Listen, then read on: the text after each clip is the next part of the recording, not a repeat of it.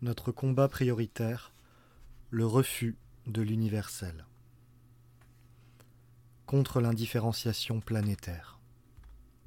Privés de nos enracinements biologiques, familiaux, politiques et civilisationnels, nous ne serions plus rien, ou si peu. Des êtres déracinés, interchangeables, ahuris par la propagande publicitaire et les réseaux sociaux, bons simplement pour la consommation dans un monde de plus en plus vulgaire. Face à cela, notre combat prioritaire est clair le refus de tout ce qui arrase nos enracinements identitaires. Sur ce point, ne nous trompons pas. Certaines identités particulières peuvent parfois être perçues comme des menaces, simplement parce qu'elles sont autres. Néanmoins, il serait absurde de voir dans l'existence d'identités différentes une menace systématique.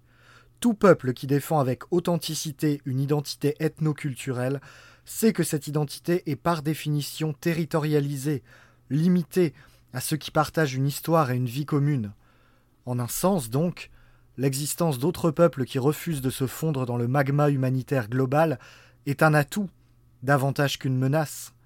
À nous, Européens de souche, d'être aussi à la hauteur de cet enjeu.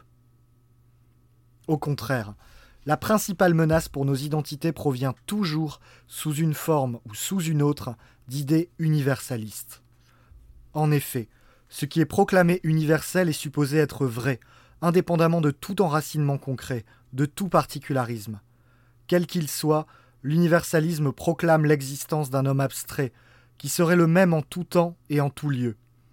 L'universel, c'est donc l'indistinction, l'équivalence généralisée la réduction de l'autre au même. Au fil des siècles, la prétention à l'universel a pris des formes multiples. Cette prétention est en germe dans le monothéisme chrétien, même si elle a été tempérée au cours de l'histoire européenne par la réappropriation et la réinterprétation de nombreuses traditions locales plus anciennes. Elle se manifeste toujours aujourd'hui dans certaines positions de la papauté ou de l'Église, excessivement favorables aux migrants par rapport aux populations de souche. Depuis le XVIIIe siècle, l'universalisme a pris deux formes principales. Tout d'abord, la proclamation de droits de l'homme dont jouirait tout être humain sur la planète, indépendamment de toute considération politique ou historique particulière.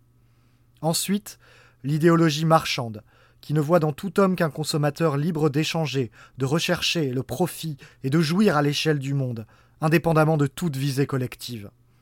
Enfin, si les rapports conflictuels de l'Europe et de l'islam sont anciens, ils redoublent de vigueur depuis quelques décennies.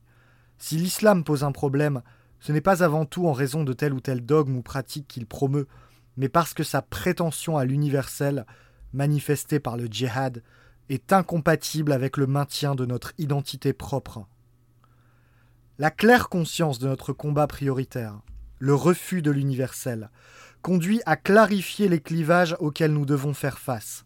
Le clivage de notre temps oppose irréductiblement les identitaires aux universalistes, ceux qui défendent des appartenances ethno-culturelles particulières à ceux qui les nient au nom d'une idée abstraite, quelle qu'elle soit. Ceci posé, il nous faut aussi dénoncer les faux clivages, lesquels causent de graves errements politiques. L'une de ces erreurs est celle qui, face aux migrations de masse et à l'islam en expansion, consiste à invoquer les valeurs de la République. Ces valeurs, issues de la Révolution de 1789, sont universalistes, et en cela ne reviennent qu'à opposer un universalisme à un autre, mais d'une qualité autre.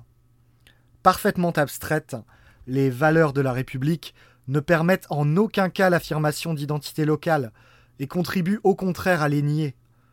Quant à la laïcité, elle est un vide, qui ne peut s'opposer efficacement à un trop-plein de religion.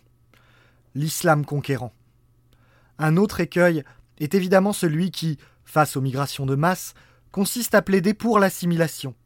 Sauf cas exceptionnel et toujours individuel, l'assimilation est vouée à l'échec, précisément parce qu'elle ambitionne de dissocier les diverses composantes de l'identité humaine. Par exemple, il est parfaitement absurde de vouloir assimiler un enfant africain en lui expliquant que ses ancêtres étaient gaulois. Enfin, quantité d'errements existent chez ceux qui se proclament souverainistes ou qui opposent trop facilement les patriotes aux mondialistes. La défense de la souveraineté ou de la patrie n'a de sens que quand elle s'enracine dans un substrat ethno-culturel. A l'inverse, ceux qui ne voient dans la France que l'addition de ceux qui sont là ou qui ont des papiers français commettent à nouveau l'erreur de dissocier des composantes élémentaires de l'identité au nom d'une idée très abstraite de la nation. Il n'y a pas de souveraineté sans identité.